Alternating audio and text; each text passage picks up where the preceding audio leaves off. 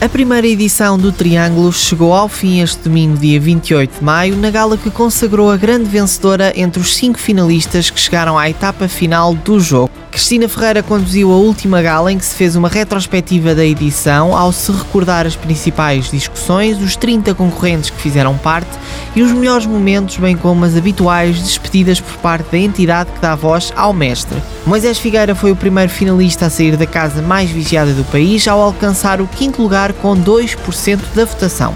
Seguiu-se Sara Sistelo, que ficou em quarto lugar com 8%. O pódio de finalistas foi composto e pela primeira vez num reality show em Portugal por três mulheres.